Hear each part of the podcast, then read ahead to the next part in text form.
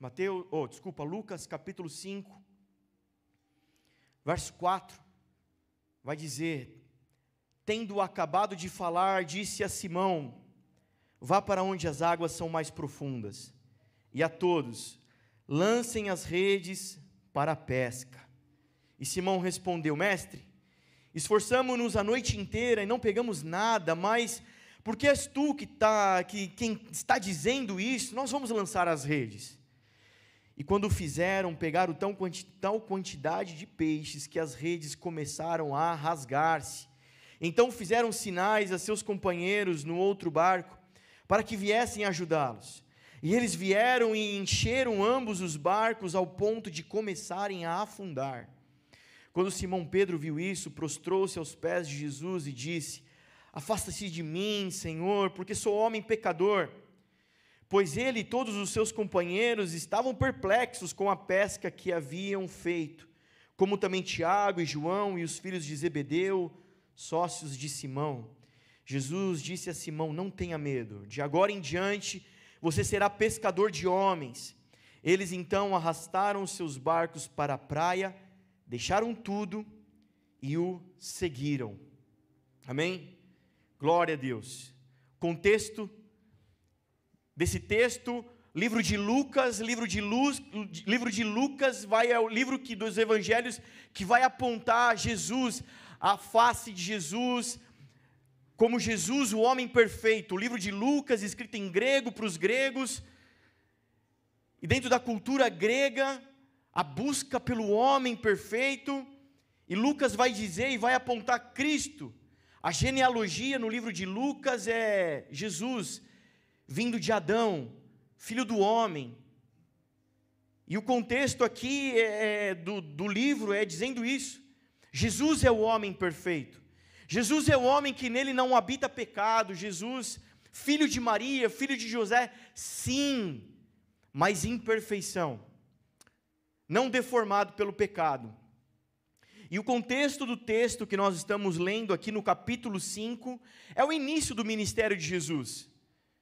Você conhece, você sabe da Bíblia, Jesus aos 30 anos ele vai iniciar seu ministério.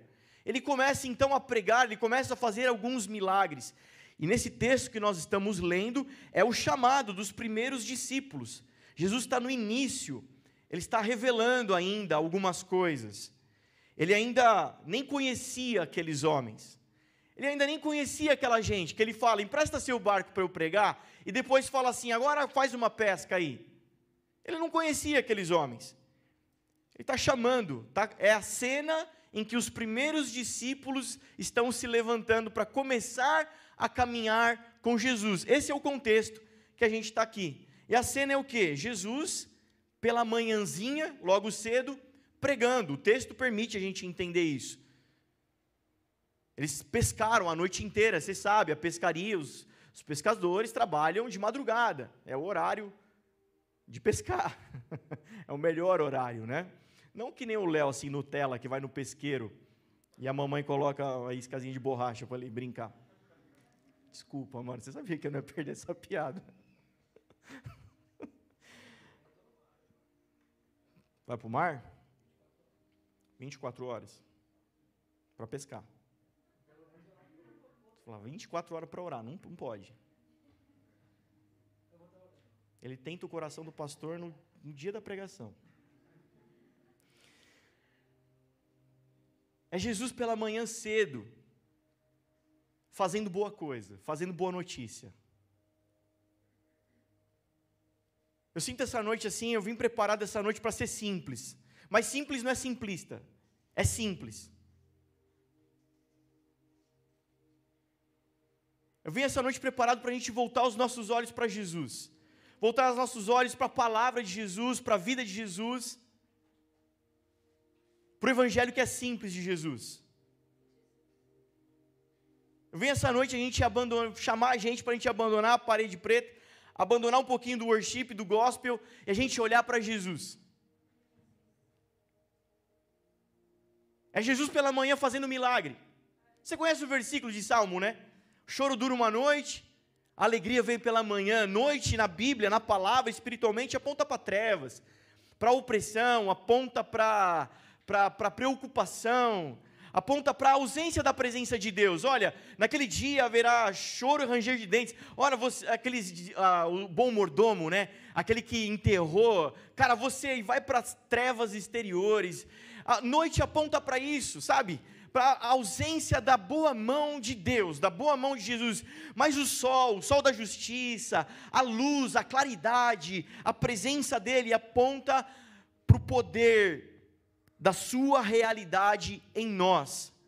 O, o, a cena é essa. Espiritualizando a cena, é isso que está acontecendo. Sendo bem simples. Mas o simples de Jesus é poderoso demais, amém? Amém? É Pedro, a cena é o que? É Pedro recebendo Jesus no seu barco. Jesus está pregando para uma multidão, ele ali está na beira da praia do Mar da Galileia. E a multidão espremendo ele, ele fala para aquele pescador que ele nem conhece: ah, empresta seu barquinho aí, deixa eu subir, fazer ele de palanque. E Pedro coloca ele no barco e empurra um pouquinho para a água, para Jesus conseguir pregar para aquela multidão. É Jesus, é Pedro colocando Jesus no barco.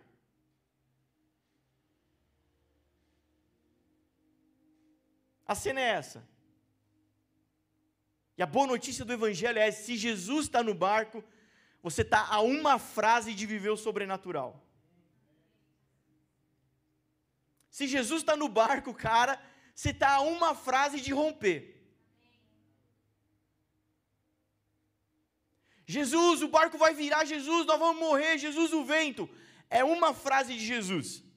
Você lembra daquele, daquele soldado e fala: Jesus, é uma palavra tua e o meu servo vai ser curado?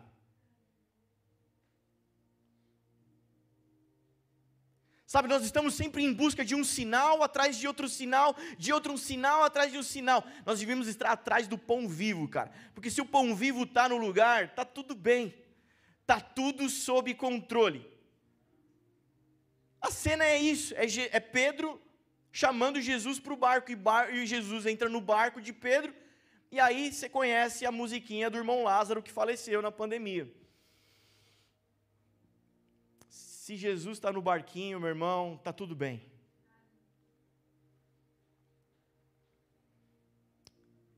Quero te inspirar essa noite você chamar Jesus de volta para o barco, amém? Sabe, alguns homens disponíveis a carregar Jesus, é Pedro carregando Jesus, alguns homens disponíveis a carregar Jesus é o cenário perfeito para histórias relevantes. Anota isso, tira uma selfie, coloca no Instagram e deixa o like bombar. Amém? Cara, homens disponíveis para Jesus. Pedro estava disponível, pode usar, vamos lá, vou te servir. É o cenário perfeito. É o cenário perfeito. Cara, quantos e quantos tempos a gente gasta, quantos murros em ponta de faca, a gente vai dando na vida, porque a gente vai tentando incrementar, a gente vai tentando fazer, a gente vai tentando dar aquela remendada, mas o evangelho poderoso de Jesus é simples, é ele fazendo em nós. Amém. É Ele fazendo uma obra incrível, é Ele fazendo uma obra relevante, uma história relevante em nós, através de nós. A gente não faz nada, é Ele fazendo tudo. Amém? Dez segundos, fecha seus olhos, convida Jesus para o teu barco, antes da gente continuar essa mensagem. Chama Ele para a tua história, chama Ele para a tua vida.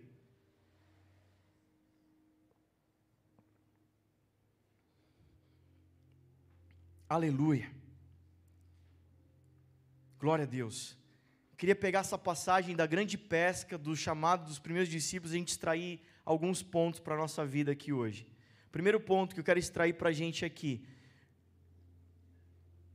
na verdade, que você saia daqui essa noite inspirado a responder três perguntas. Todo grande líder, todo grande empresário, pai de família, todo grande homem precisa responder essas três perguntas. E está tranquilo fazer reflexões. Está tudo bem fazer reflexões. A gente é inspirado e incentivado na Bíblia a fazer grandes reflexões, a gente precisa fazer. Eu não sei se você já prestou atenção quando você está no salmo, aí você está lá no meio de um salmo e de repente aparece uma palavra, sei lá. Já viu? Quem já viu? Já leu? Aí tem uma palavra selar. O que é selar? O que é essa palavra aqui? Essa palavra aqui, aqueles homens, eles estavam lá cantando, adorando, e de repente, selar. Selar é uma pausa. No meio da adoração, no meio da oração, no meio do, do, daquele momento que eles estavam ali celebrando, servindo, ministrando, sabe? E de repente uma pausa. E eles tinham que parar e responder três perguntas: Quem sou eu?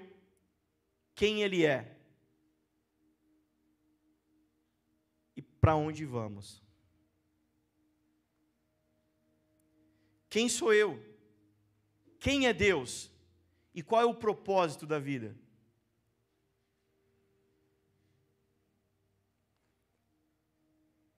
Quero pegar esse texto da grande pesca e a gente responder algumas perguntas. A primeira pergunta é: quem é você?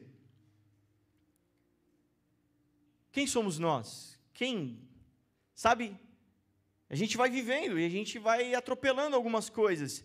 Mas essa noite, em nome de Jesus, assim, sabe?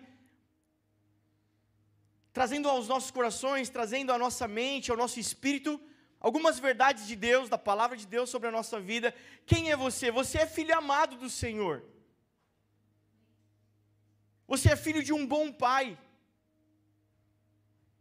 Você é definido pela voz de Deus. Você é nascido do Espírito. É tudo coisa que você já sabe.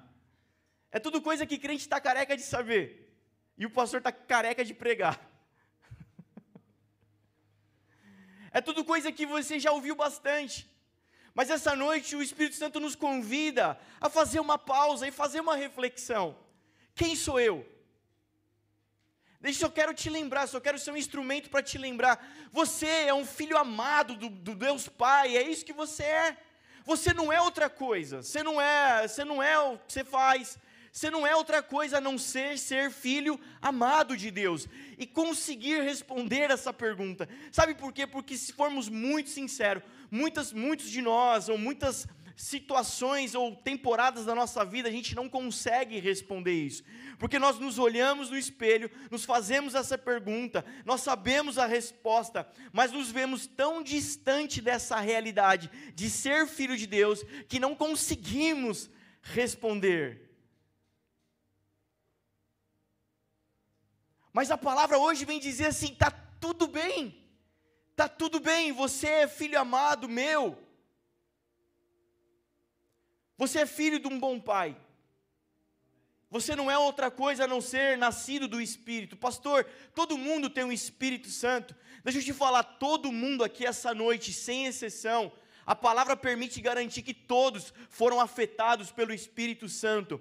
Porque se não é o Espírito Santo te convencendo de que você precisa de Deus, você nem estava aqui essa noite. Você só chegou aqui essa noite porque em algum nível o Espírito Santo te afetou.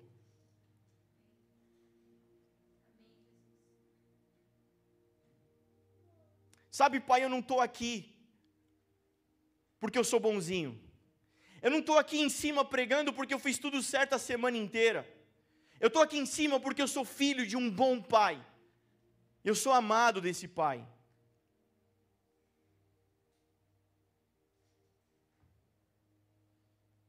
Eu oro nessa noite para que o Senhor venha como um tsunami arrancando desse lugar, arrancando de nós ainda resquícios da mentalidade de orfandade, da mentalidade de, de opressão, sabe? De pesos que algumas pessoas estão carregando.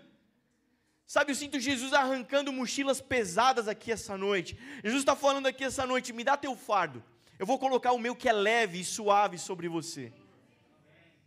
Me dá essa mochila pesada, cara. Sabe por quê? Porque na jornada a gente vai acumulando coisas. A gente vai juntando coisas, a gente vai deixando, sabe, a gente tem muita coisa para fazer, nossos dias são corridos, e a gente não consegue resolver as coisas, e vão ficando para trás, embaixo do tapete, vai ficando na mochila coisas mal resolvidas, e aquilo vai fazendo peso em nós, e de repente nós nos vemos pesados, e de repente nós estamos ali tentando ainda provar que está tudo bem, mas o Senhor hoje vem com muita doçura, muito amor, te dizendo que quem vai provar que está tudo bem é Ele mesmo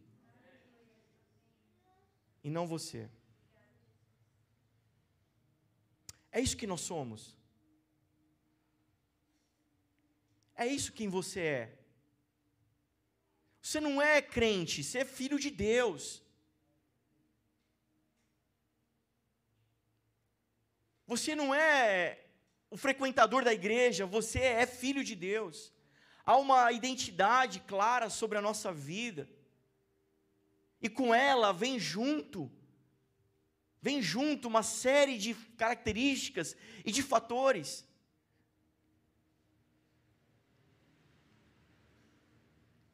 O que eu quero com isso é te inspirar a você não só receber um punhado de informação, informações aqui, mas você é buscar no Senhor revelações, buscar no Senhor vida através disso. Através disso, receber vida.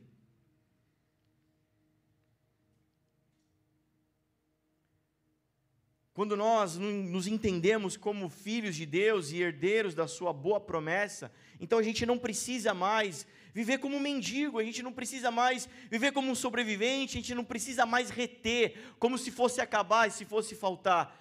Eu passo então a viver dando, derramando, eu passo vivendo compartilhando, e a minha vida não é mais agora o alvo, e sim alguém é o alvo.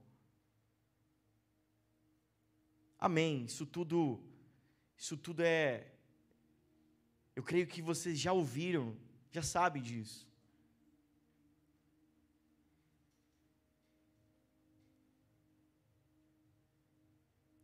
Eu só quero te inspirar, te incentivar a você vasculhar lá no profundo, a fazer profundas reflexões e responder isso.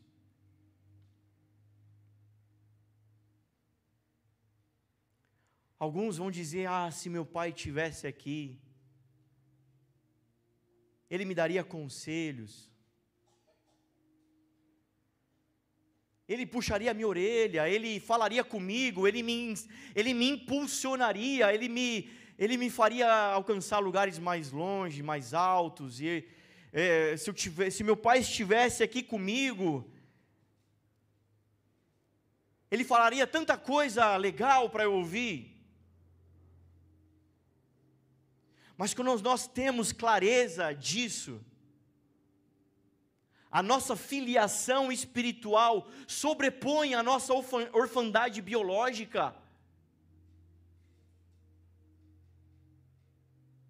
A ausência biológica é esmagada pela presença espiritual de um bom pai.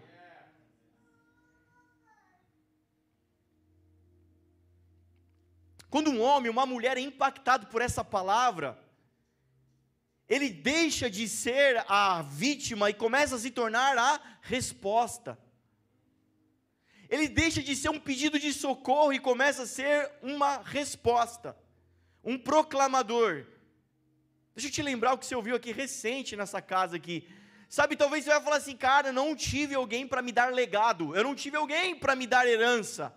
Mas quando eu entendo essa palavra e sei quem eu sou, ainda que antes de mim não veio ninguém, o Senhor faz de mim um patriarca e me faz de mim pai de uma multidão de gerações.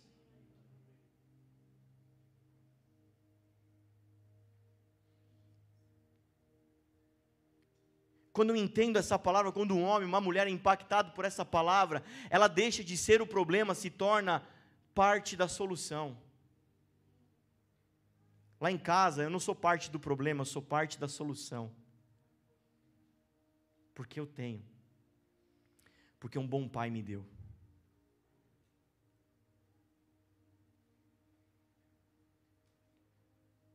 Lá na igreja, eu não deixo de ser parte do problema e faço parte da solução porque eu tenho um bom pai que fala boas coisas sobre mim e eu preciso compartilhar essa notícia. Mas amém.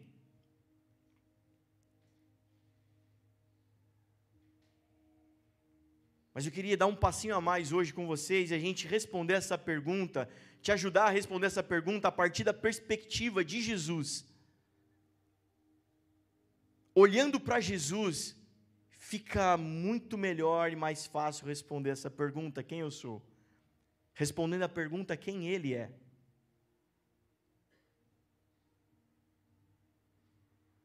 Jesus é aquele que vai até o homem. Não fomos nós que subimos até o céu, foi ele que desceu à terra. Amém, gente? Como que é Jesus? Como que Jesus faz? Como que é a identidade de Jesus? É Jesus indo até o homem, não para mostrar o quão pequeno ele é, mas para mostrar o quão grande ele é. Então, quando Jesus vai até você, ele não vai para mostrar a sua pequenez, ele vai para mostrar a grandeza dele. Quando Jesus veio, ele vem não para mostrar o quão pecador você é, mas quão santo ele é, quão grande ele é. Ele vem para revelar um Pai. Jesus ele não veio para mostrar o pecado do mundo, ele veio para mostrar um Pai. E Jesus vai até você não para revelar o teu pecado, mas para revelar um Pai. Jesus ele não vai até você para revelar a tua, tua limitação, o quão tosco você é. Jesus em nós revela a glória do Pai. E aí ele começa a nos definir a partir de quem ele é. Deixa eu te ajudar.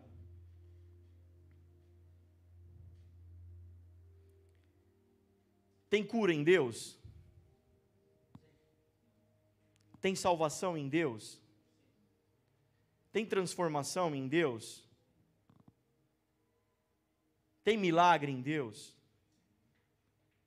Só que Deus não faz cura, Ele é cura, em essência. Deus não faz salvação, Ele é salvação em essência. Então, quando eu me relaciono com a essência dele, quando eu me relaciono com ele, eu passo a usufruir dos seus benefícios, naturalmente, ou consequentemente. Jesus vai dizer: bebam de mim. Deixa eu te dar, ajudar a entender. Sabe água? Água. Como é que é feito água?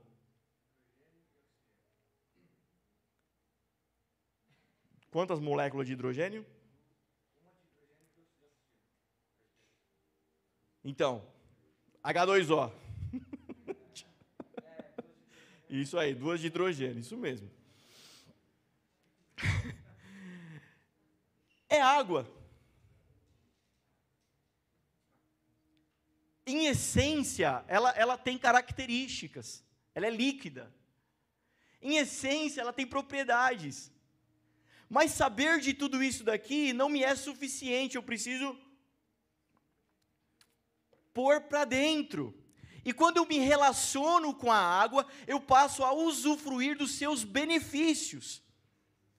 Ela me hidrata, ela hidrata meus órgãos, ela, ela, ela ajuda a equilibrar o pH do sangue, ela, ela vai trazer saúde, ela vai matar a sede. Isso daqui não é um matador de sede, é água. Mas em essência, quando eu me relaciono com ela, ela mata a minha sede.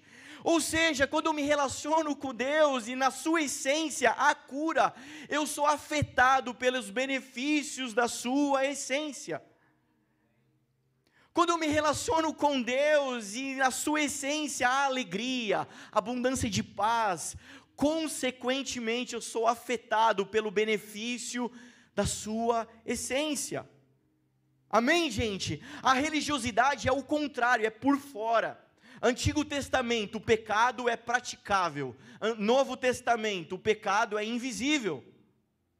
Exemplo, a mulher adúltera. Toma aí uma mulher adúltera, temos que foi pega, nós vimos, vamos, vamos apedretar, praticando. Jesus vai dizer: quem não tem, atira, é invisível. Ou seja, não é por fora, é por dentro. Ou seja, os benefícios de Deus, de quem Ele é, não está por fora, mas em sim por dentro. Então, quando eu me relaciono com Jesus e quem Ele é, Ele em mim passa a me definir de dentro para fora.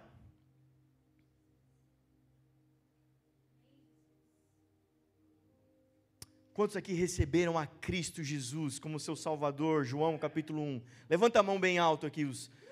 Glória a Deus, cara. Então não tem como você estar bebendo da fonte e dentro de você não estar jorrando um rio de água viva.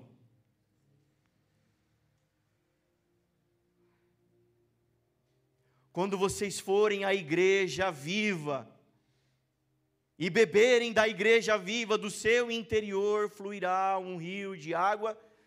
Quando vocês forem à igreja batista e beberem da igreja batista, do seu interior, mas quando eu vou a Cristo, e nesse tempo de pandemia, deixou claro isso. Muitos irmãos foram impossibilitados de estarem no culto, de estarem no templo, de estarem aqui presencialmente, mas continuaram bebendo de Jesus. E até hoje, dois anos depois, ainda está jorrando um rio de água viva do seu interior. A mentira do diabo, a mentira do pecado, é tentar deformar essa verdade que você já tem. Mas hoje, em nome de Jesus, de uma maneira muito simples, assim como naquele dia que ele cuspiu lodo no olho do cego, de uma maneira muito simples, que o Senhor abra os nossos olhos, porque se temos a Cristo, há rio de água viva dentro de nós.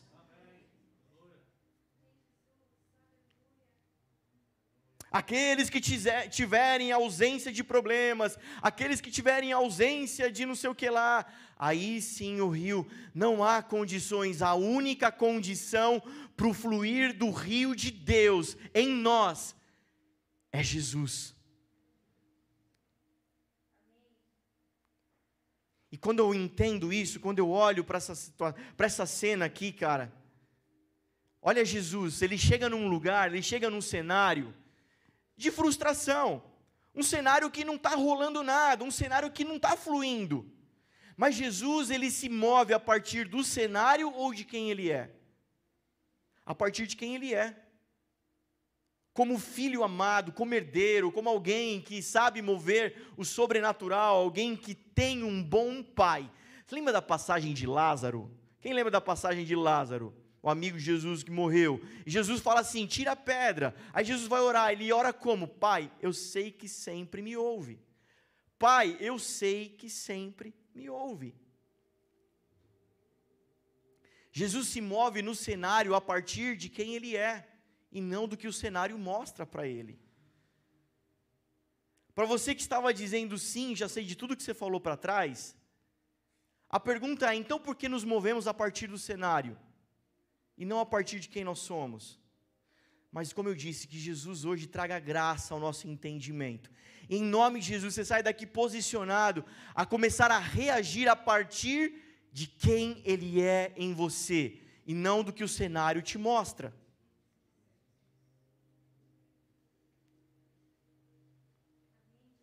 Quantas decisões frustradas você não teria tomado ao entender isso? Quantas decisões equivocadas teriam sido evitadas se você entendesse isso. Quantas vezes você se moveu pelo cenário? Cara, não tem mais saída, é isso que eu tenho que fazer, acabou e já era. E agora é, é o que me sobrou, é o que me restou. Quem vive de resto e de sobra é mendigo, e não os filhos amados do Senhor.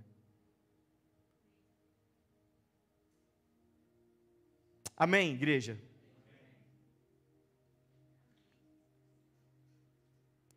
Quando há perspectiva, é a partir do que nós podemos produzir para Ele, o que vai gerar em nós é frustração. Mas quando a perspectiva é dele para nós, aí tem alegria, tem esperança. Tem alegria, tem esperança.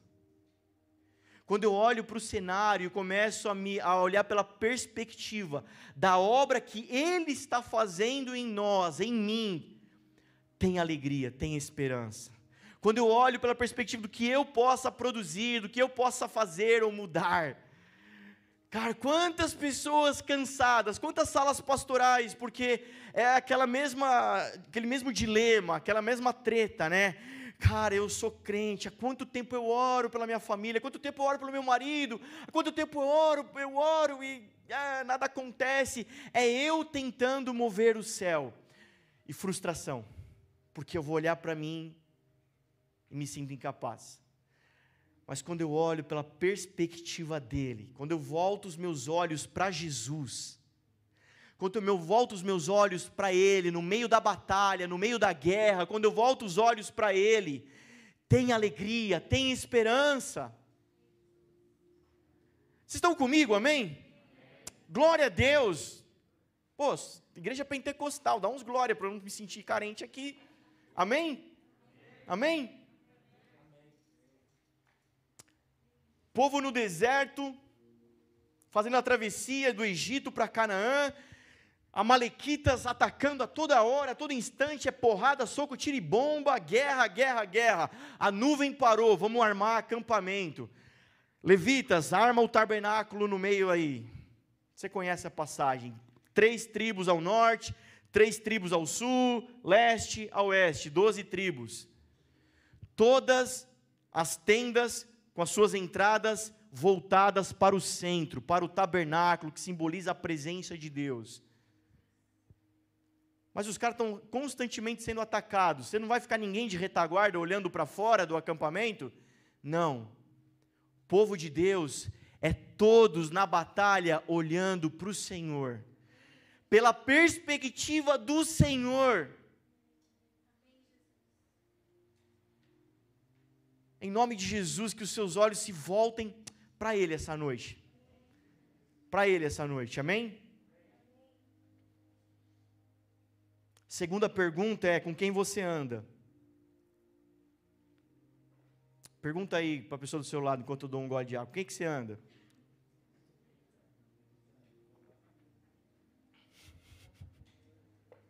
Chato demais, né? Aí que eu preciso tomar água, fica um silêncio aqui, vocês ficam, entendeu? Dar uma equilibrada. A segunda pergunta, ao olhar para essa passagem aqui, primeira, primeira passagem, não tem pesca, não tem peixe. Primeira pergunta, né? Não tem peixe, mas quem é você? Se é o mendigo do peixe ou se é o provedor de peixe? Jesus, a partir dele, está dizendo quem você é. Porque você começou a beber de Jesus, você começa a ser afetado por quem ele é.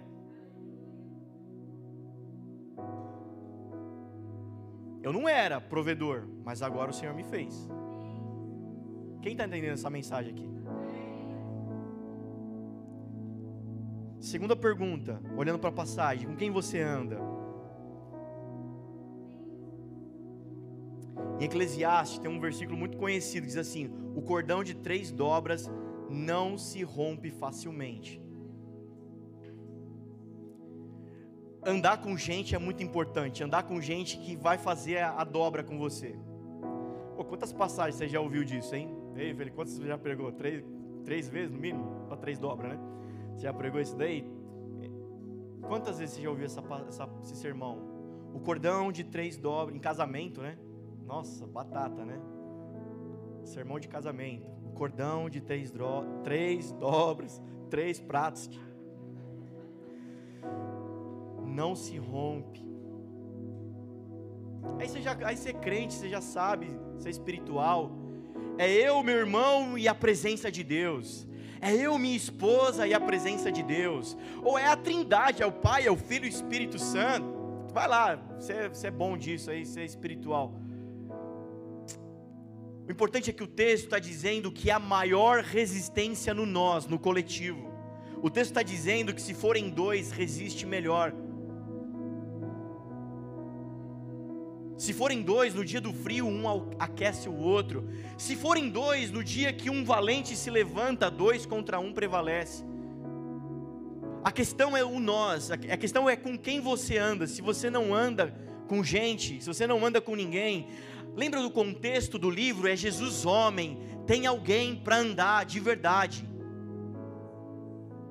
Mas a questão não é qualquer um para andar, é alguém que transparece Jesus. É alguém que representa Jesus. E, e, quando eu tenho esse cara, quando eu tenho essa, essa soma comigo, é tão importante porque é maior resistência no dia da escassez. No dia mal, quando eu tenho alguém, alguém vai me levantar, vai me amparar. No dia da treta, no dia da batalha, alguém estará comigo, mas também é maior resistência no dia da abundância.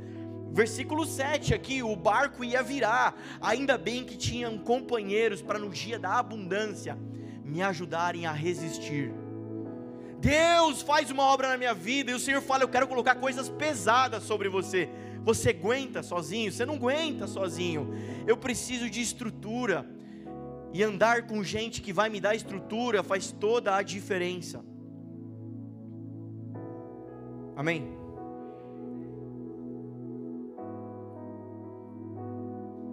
Mas vamos colocar a partir de Jesus também essa resposta o andar com Jesus.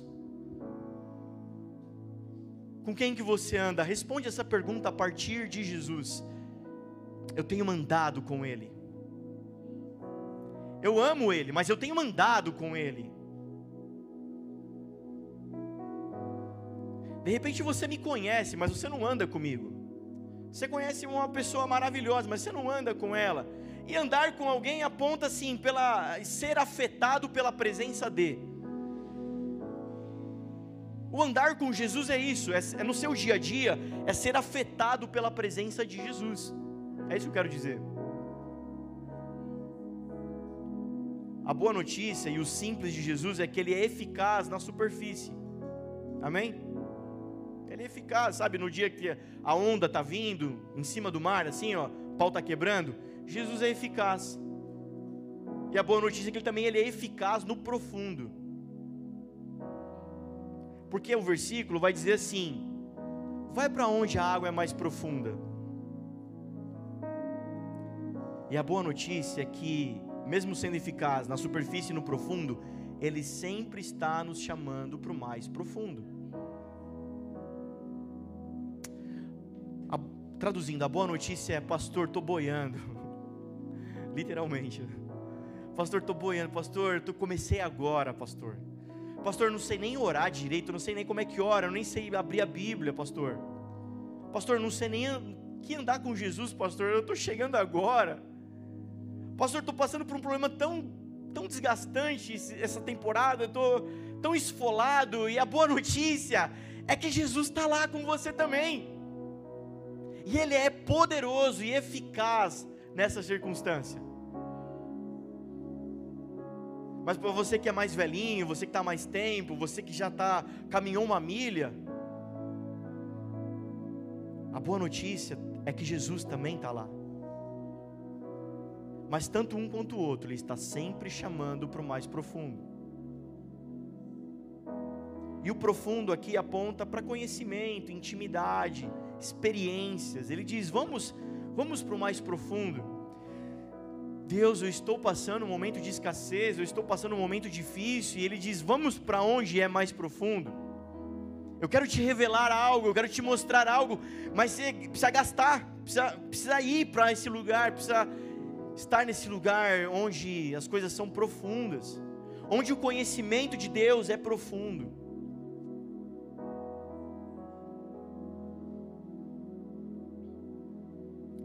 Onde as experiências são um pouco mais profundas. Sabe, no começo, no início da jornada cristã, é muito comum nós experimentarmos alguns milagres, assim, cara, eu precisava pagar aquela conta e Deus supriu aquela conta. Eu precisava de, cara, eu estava ali precisando de um, um up na minha vida e o Senhor, poxa, liberou uma promoção. Eu precisava, eu estava tão triste um dia.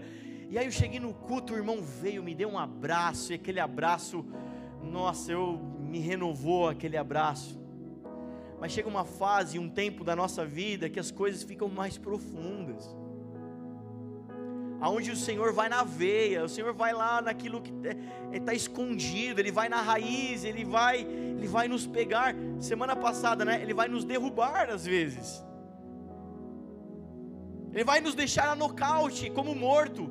Daniel, Ezequiel, João, ele vai dar nocaute na gente, vai deixar a gente lá em coma, mas depois ele nos levanta. E ser levantado por Deus é mais poderoso do que ser levantado pelos homens, do que pelo pastor, do que por alguém. O Senhor sempre vai levar a gente para esse lugar, e esse lugar aponta, andar com Jesus, aponta para sobrenatural. Aqui o texto é a grande pesca, sobrenatural que aconteceu aqui. Andar com Jesus aponta para ambientes de milagres.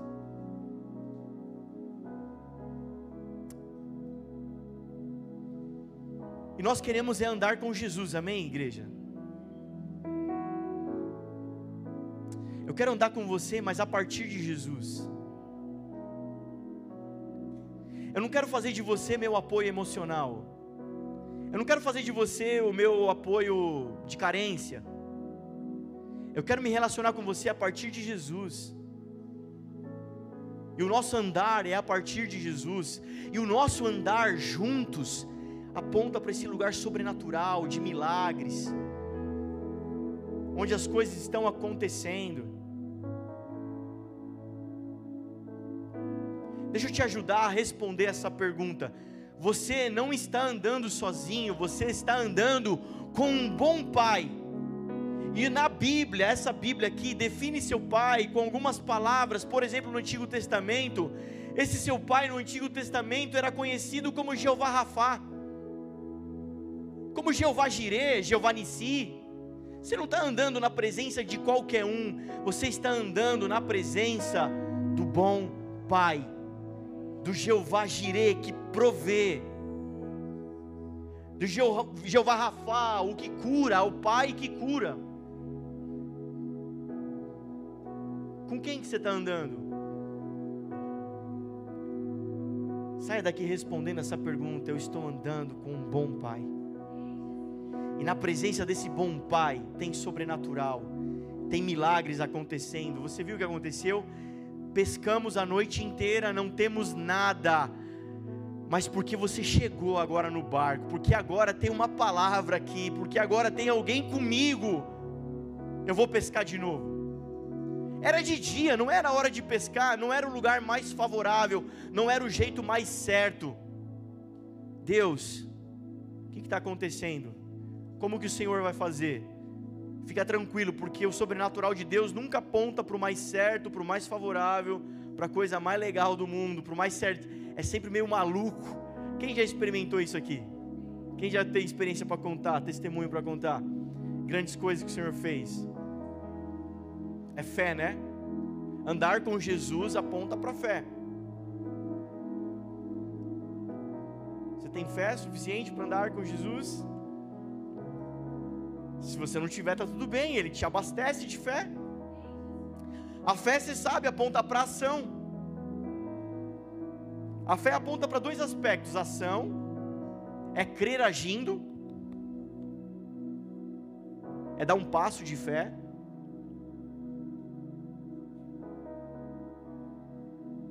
É colocar o, pé fora do barco, é andar sem chão. Fé aponta para agir num aspecto. É crer indo. Tipo Pedro. Sob a tua palavra eu creio, eu vou agir. Não estou vendo nada.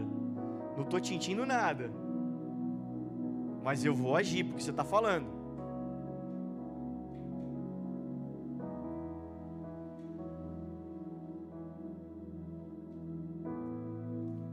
Você foi na vigília, você foi na reunião, você foi na aula, você foi no culto e o Senhor falou com você, falou assim: "Cara, me dá esse negócio para mim". E você fala: "Ah, Deus, como é que vai ser minha vida sem isso?". Aí você fala: "Cara, pela fé, eu não consigo me ver sem isso, mas pela fé eu vou tomar uma ação e aí o Senhor vai prover o restante. Eu vou dar um passo e ele vai colocar o chão. Quem já viveu isso aqui? Quem pode testemunhar isso? Glória. Exemplo Pedro já dei, Exemplo, minha mãe. Meu pai no interior, a gente era muito criança, muito pequeno ainda. Meu pai quebra tudo, quebra a vida e fala: Vamos embora para São Paulo. Porque um homem de Deus passou pela casa deles e disse: Você vai para São Paulo. Ele falou: Ah, tá bom. Aí a vida virou, o jogo virou. Ele fala: Vou embora para São Paulo. É uma palavra de Deus se cumprindo na vida deles. Eles chegam em São Paulo, descem do trem em Santo André, ali no centro de Santo André, e vão procurar um lugar para morar. E aí, tipo assim, as condições apontam para você ir morar no, lá no último bairro, lá na, na última casinha. Mas a minha mãe, como filha de Deus, e aí, cara, essa tarde meditando sobre isso, eu disse: Deus, me dá a fé dessa mulher. Eles sobem a catequese no centro de Santo André, passa em frente de um prédio e fala assim: Deus, eu sou sua filha, eu quero morar aqui. Nós ficamos lá aproximadamente 10 anos morando. Um órfão diria: Deus, me dá qualquer casica, me dá qualquer lugarzinho e tá bom, e, e qualquer eu vou tentar o que dá para eu fazer, e, lutando pela sobrevivência. Mas o Filho de Deus crê e se move no sobrenatural.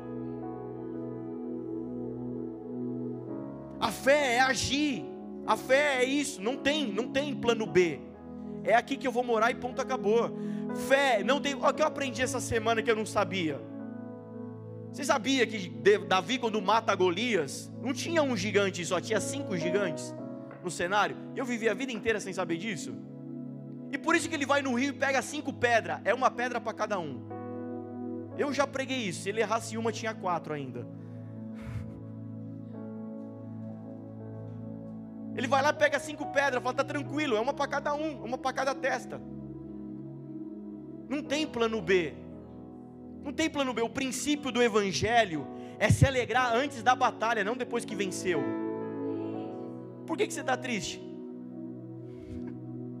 Por que, que você está preocupado? O princípio de, do, do, Evangelho de Jesus é se alegrar antes. Davi ele vai para a batalha dizendo: Já venci. Será que hoje você pode se levantar na presença de Deus, andar com Ele, como alguém que já venceu? Amém? A fé também aponta para descanso. Aí é o contrário, né? É o, é o não agir, é o esperar crendo. Mas você já aprendeu que primeira menção de descanso é lá no Gênesis. Deus fez tudo, viu que era bom e descansou. Descanso para crente não é ficar sem fazer nada, é desfrutar da obra pronta. Tem situações que não tem o que agir, é só desfrutar do que está pronto.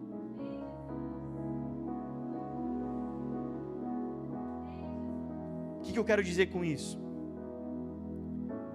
Fé no descanso é não abortar sonhos.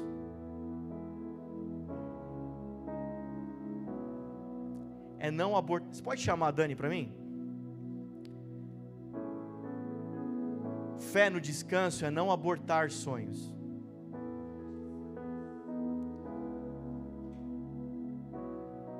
A pandemia foi um tremendo de um processo abortador de sonhos, sabe, cara? Mas hoje a palavra está sendo simples hoje, nos fazendo levantar para olhar para o Senhor, e no Senhor tudo é possível. Na verdade, eu queria o leão, não você, amor. Desculpa. Então corre. Ah, porque eu quero você agora.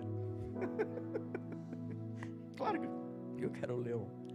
É crer parado, descansar é crer parado não tem nada para eu fazer, é só crer. Amém? Amém? Mesmo? Obrigado, amor.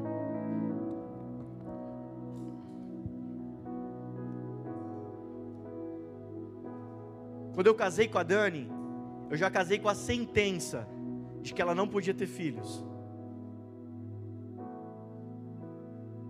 Eu já casei com a sentença de que não ia rolar filho. Depois de dois anos de casados, nós decidimos, agora queremos ter filhos. E foram quatro anos de espera. Quantos de vocês oraram por nós? Quantos de vocês colocaram a mão na barriga da Dani? Agora foi. Agora foi. Sentiu calor e agora está grávida. A gente ia para casa, amor, agora vai rolar. E não rolava. E não rolava. E aquilo começou a nos afetar. Mas um belo dia, porque o que, que aconteceu nessa igreja aqui? Começou a ter um surto de gravidez, né? Um surto de gravidez. Todos tendo filhos, né? E a Dani começou a ficar chateada e apreensiva, ansiosa. Por que, que eu não tenho? Por que, que acontece com todo mundo, comigo não? Por que, que o Senhor responde todo mundo e eu não? Aquela irmã nem queria. Mas um dia a gente fez uma oração e a gente decidiu descansar no Senhor. Sabe o que a gente fez a partir dali? A gente começou a ver Instagram de criancinhas japonesas. E sonhar com o nosso filho. Descansar não é abortar sonhos, é só desfrutar do que está pronto para a nossa vida. Essa obra de cura já estava pronta antes que mundo fosse mundo, porque antes que mundo fosse mundo, Ele é, e Ele é em essência cura. Depois de nove meses você vê o resultado. Quando eu pego meu filho no colo, não tem como eu olhar para o lado e falar, não tem para onde ir. Não tem como eu pegar meu filho no colo, olhar para o lado falar, sabe, não tem como sonhar. Deixa eu te falar, você vai entender por que a gente está pregando isso daqui. Sabe por quê? Porque essa igreja está sonhando. Deus, nós queremos ir para outro lugar. Deus, nós queremos outro prédio, Senhor. Mas eu olho para a finança, eu olho para as entradas e digo, não dá. Mas o Senhor vem e fala, dá, porque eu sou.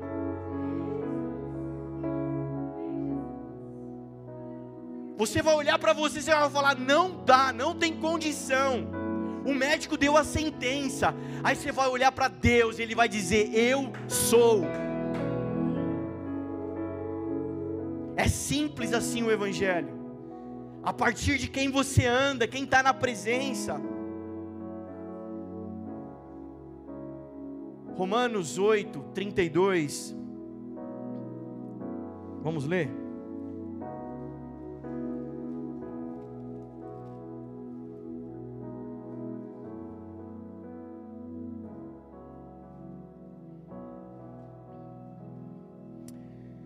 Romanos 8,32: Aquele que não poupou seu próprio filho, mas o entregou por todos nós, como não nos dará juntamente com ele, e de graça, todas as coisas? Quem fará alguma acusação contra os escolhidos de Deus? É Deus quem os justifica. Quem os condenará? Foi Cristo que morreu, e mais, também intercede por nós. Que, oh, e mais, que ressuscitou, está à direita de Deus e intercede por nós. Quem nos separará do amor de Cristo? Será a tribulação, a angústia, a perseguição ou fome, a nudez, o perigo ou a espada, como está escrito: por amor de ti enfrentamos a morte todos os dias, somos considerados como ovelhas destinadas ao matadouro, mas em todas as coisas somos mais que vencedores por meio daquele que nos amou pois estou convencido de que nem a morte, nem a vida, nem os anjos, nem os demônios, nem o presente, nem o futuro, nem quaisquer poderes, nem a altura, nem a profundidade, nem qualquer outra coisa na criação será capaz de nos separar do amor de Deus que está em Cristo Jesus, nosso Senhor. No dia da abundância, no dia da escassez, eu estou andando com aquele que tem todas as respostas, todas as chaves, e com ele no meu barco eu estou a uma frase de experimentar o sobrenatural. Se ele não falou ainda, tá tranquilo, é tempo ainda, mas cara, basta uma palavra sua. Quero te sair sai, sai inspirado aqui essa noite, em nome de Jesus, encorajado.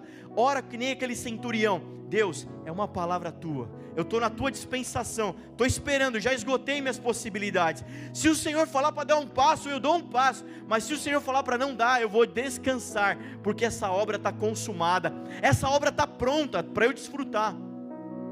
Aleluia. Mais que vencedores. Tem uma outra passagem Efésios 3:20 Aquele que é capaz de fazer infinitamente mais de tudo que pedimos ou pensamos, de acordo com o seu poder que opera em nós. É nesse que nós andamos, na presença desse, é com esse que você anda. É esse que você tem que andar, cara.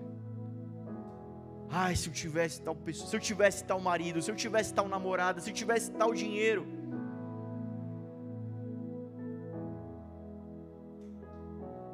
respondendo essa pergunta, eu tenho certeza que algumas boas toneladas, algumas boas toneladas vai saindo de peso da nossa vida.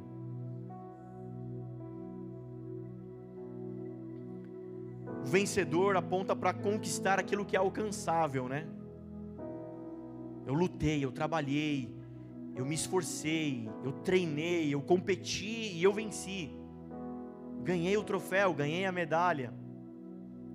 Mais que vencedor aqui aponta para conquistar aquilo que é inalcançável, que só Ele poderia fazer. Toda a obra da cruz de salvação, de justificação, já foi feita na nossa vida. Já não somos mais escravos, mas livres no Senhor. Livres para desfrutar, para viver as boas obras que Ele tem em nossa vida.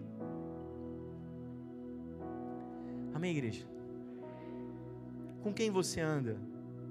Você está sentando na mesa de quem? Senta na mesa de Jesus.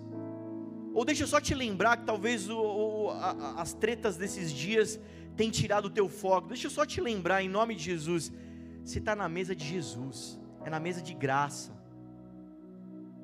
Na mesa de Jesus não é a mesa de merecimento. Não é a mesa de merecimento. Eu preciso de uma resposta. Eu preciso, preciso que o Senhor me responda o Senhor não está respondendo porque eu orei pouco, eu preciso orar mais, eu vou orar muito, eu vou fazer uma campanha. Eu vou jejuar, eu vou fazer uma campanha, eu vou orar muito, aí depois que eu orar muito, aí eu mereço receber uma resposta. Não, querido, você vai orar muito. Você vai jejuar, você vai fazer um propósito de oração para ser mais íntimo do Senhor. Aí sim, para os seus amigos ele revela algumas coisas. Para os seus íntimos ele dá algumas respostas. Sabe? não é na mesa do merecimento, mas é na mesa da graça de Jesus. Nós precisamos, talvez, hoje, pelo prumo da palavra, acertar aquilo que está torto, está desalinhado, e aprumar conforme a palavra. Você anda com esse, com esse Jesus. E a terceira pergunta para responder, para acabar, é para onde você vai. Para onde vai sua vida? Jesus encontra e faz aquela grande pesca, porque na verdade ele não queria trazer conforto no dia presente, mas ele queria apontar um destino futuro.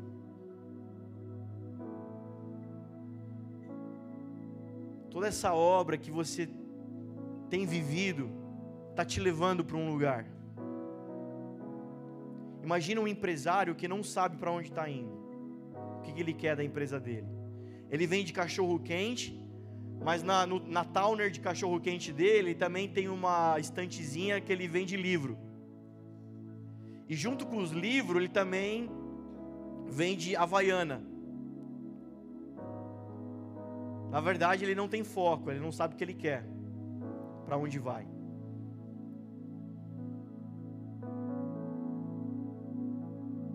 mas sendo um filho amado dele, andando na presença dele, a tua vida tem destino.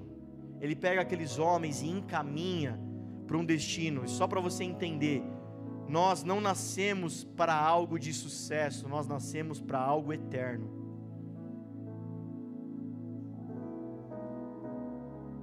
Amém. Quantas pessoas você conhece que elas alcançam o sucesso, alcançam o que elas queriam e são vazias por dentro. Elas dormem com a pessoa que ela queria dormir e acordam vazias no outro dia. Elas conseguem a noite que elas queriam ter, mas no outro dia está vazio. Sucesso, mas continua vazio, uma vida vazia e você não nasceu para isso princípio do pecado é, é essa mentalidade: trabalhar para comer. Mas o princípio do Éden é administrar o que está pronto. Deus, me dá um trabalho para eu poder comer. Em nome de Jesus, o Senhor quer colocar sentido na tua vida. Cada cristão, cada membro de igreja precisa ter profundamente um senso de destino. toda essa obra incrível que Deus quer fazer na tua vida aponta para algo maior do que você mesmo. Se tudo que você está fazendo acaba em você, hoje a palavra de algo de forma muito simples te chama a se engajar com algo que é muito maior, que é algo que é eterno. Até um propósito de vida. Quantas pessoas se perdem no meio de depressões, no meio de tristezas, no meio de opressões, porque não conseguem responder Deus, o que está para onde eu estou indo, o que está acontecendo? Quantas vezes nós, filhos de Deus, cristãos, okzinho assim, sabe, nos pegamos naquela maré meio assim perdidos. Quem já passou por isso? Só eu? Mas o Senhor vem e acende a lâmpada e nos encaminha, Ele é um caminho para a gente, amém? Para onde eu estou indo? Para onde eu estou indo? Um empresário, quando ele responde a pergunta qual é a minha identidade, vai definir o que ele faz. Um pai de família, um marido, quando ele responde essa pergunta: qual é a minha identidade? Eu sou um pai de família. Eu sou alguém que constitui família. Então isso determina que ele não vai ter outra esposa, que ele não vai pular cerca, que ele vai cuidar bem dos filhos. Isso determina o que você faz. Quando essa igreja tiver claro ou crescer em identidade, fica claro mais forte o que nós fazemos e por que fazemos. Quando nós entendemos claramente, mais profundamente com quem nós estamos, o que traz conforto não é a visão do pastor, mas é a visão do cabeça, Jesus Cristo, que é o cabeça de todo o corpo.